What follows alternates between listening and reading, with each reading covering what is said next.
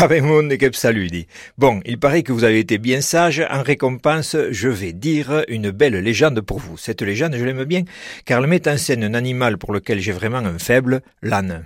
Que voulez, des temps que l'us hommes asus, asus mei humains. L'histoire se passe à Nosso. Le roi paraît-il y chassait volontiers autrefois. Au cours d'une de ces parties de chasse, il croisa un homme, un charbonnier, dit-on, qui passait dans le bois avec son âne.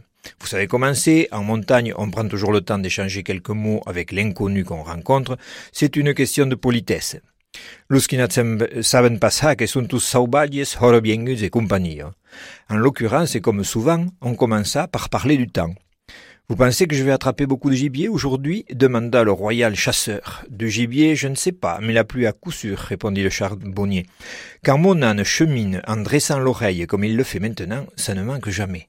Le roi, tout à fait sceptique devant ce qu'il pensait n'être qu'une superstition ridicule, quitta notre homme sans plus y penser, mais se retrouva une demi-heure plus tard, trempé par une averse. Choup d'épée en cap, mix. De retour dans son château, notre monarque prit sans hésiter une décision qui devait marquer les, esprits. Il congédia son peu efficace astronome et acheta à prix d'or pour le remplacer l'âne du charbonnier. On lui prête même ces paroles. Azu per azu, que m'estimimei qui sapendemina des plats, âne pour âne, je préfère celui qui devine juste. Adichat munde.